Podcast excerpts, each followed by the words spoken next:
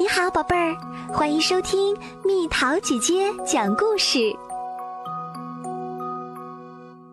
咔哒咔哒，木奶牛会打字。农场主布朗遇上了一个大麻烦，他的奶牛爱上了打字儿，他整天都能听到咔哒咔哒，哞，咔哒咔哒，哞。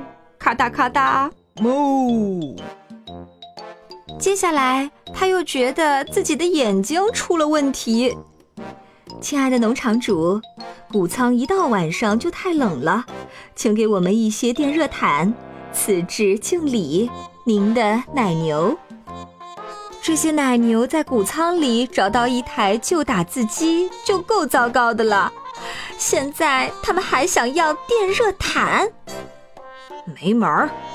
布朗嚷嚷道：“我的谷仓没有电热毯。”于是奶牛们开始罢工了。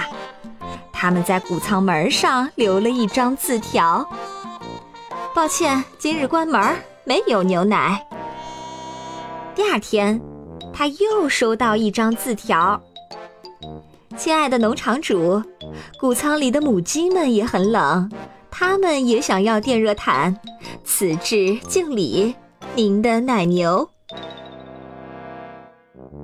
奶牛们等了好久，终于对农场主失去了耐心。他们在谷仓门上留了一张新字条：“关门歇业，没有牛奶，没有鸡蛋。”没有鸡蛋！布朗大叫起来。与此同时，他又听到后院里传来打字的声音：咔哒咔哒，哞；咔哒咔哒，哞；咔哒咔哒，哞。奶牛会打字，母鸡在罢工，谁听过这样的事儿啊？没有了牛奶和鸡蛋，这农场我还怎么开？布朗气得要发疯。布朗找出了自己的打字机。亲爱的奶牛和母鸡，我不会给你们买电热毯的。你们是奶牛和母鸡，就应该给我牛奶和鸡蛋。此致敬礼，农场主布朗。鸭子是一个中立派，所以由他把这张最后通牒带给奶牛。奶牛们召开了紧急会议。所有的动物都聚在谷仓外面打探消息，可是他们都听不懂奶牛的哞哞声。整整一个晚上，布朗都在等待奶牛们的回信。第二天一大早，鸭子来敲布朗的房门，递给他一张字条：“亲爱的农场主。”我们愿意用旧打字机来换电热毯，请把电热毯放在谷仓门口。我们会让鸭子把打字机带过去。此致敬礼，您的奶牛。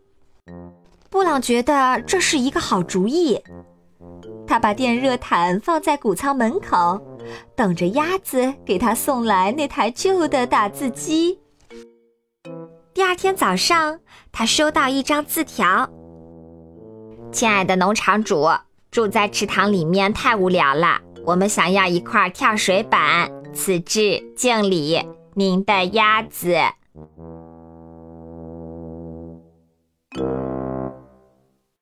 好了，小朋友们，故事讲完啦。你见过奶牛吗？奶牛会打字吗？你会打字吗？你会写自己的名字了吗？留言告诉蜜桃姐姐吧。好了，宝贝儿，故事讲完啦。你可以在公众号搜索“蜜桃姐姐”，或者在微信里搜索“蜜桃五八五”，找到告诉我你想听的故事哦。